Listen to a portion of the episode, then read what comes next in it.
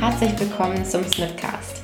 Wir reden über Themen wie Agilität, Mindset, Psychologie und alles, was relevant ist. Wir machen mit dir die Welt zu einem besseren Ort und los geht's mit unserem neuen Format Agile Stolpersteine. Ich bin Janina Kappelhoff und wir sind vor kurzem Eltern geworden, deswegen ist unser Podcast ein bisschen zu zeitaufwendig. Wir haben es also reduziert und machen jetzt kleine agile Stolpersteine, kleine Impulse für dich und deine agile Transformation.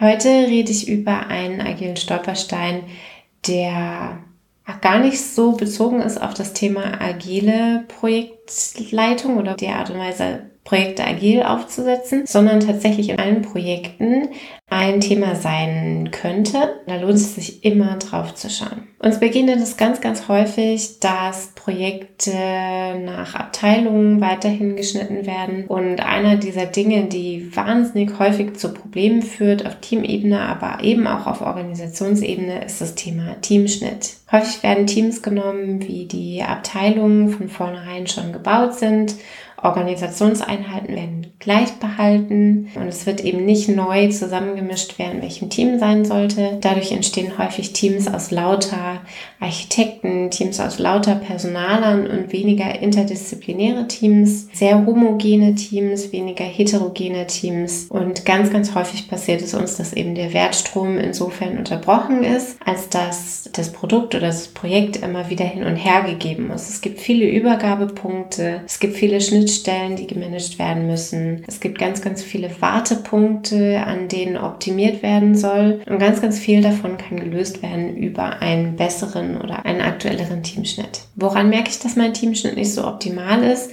Das eine habe ich schon genannt viele Übergabepunkte, aber man kann es auch sehen, indem solche Dinge wie ein Daily Stand-up oder solche regelmäßigen Check-in-Termine, ob es jetzt ein Daily ist oder wie auch immer ihr es bei euch nennt, dass da mehr so eine Art Status-Meeting stattfindet, als dass wirklich darüber gesprochen wird, was gibt es zu tun, was haben wir getan, worin waren wir heute schon erfolgreich und was wollen wir bis zum nächsten Check-in erreichen, sondern es ist wirklich mehr so ein Status-Meeting im Sinne von, ich habe das, das, das getan, habe an dem und dem und dem Meeting teilgenommen und werde an dem und dem Meeting teilnehmen. Das sind häufig Informationen, die dann ausgetauscht werden, einfach aus der Notwendigkeit heraus, dass das Daily stattfindet und gar nicht so sehr aus der Notwendigkeit heraus, sich mit seinen Teammitgliedern wirklich abzustimmen und zu synchronisieren, wo man gerade steht. Auch in den Retrospektiven oder in den Reviews kann man es sehen, dass eben im Review Produktteile gezeigt werden, die eigentlich noch gar nicht wirklich eine Funktion haben, sondern wo nur einfach irgendwas erfunden wurde, wo was übergeben wird an eine andere Abteilung. Das kann ganz normal im Wertstrom sein, das kann aber eben auch am Teamschnitt liegen.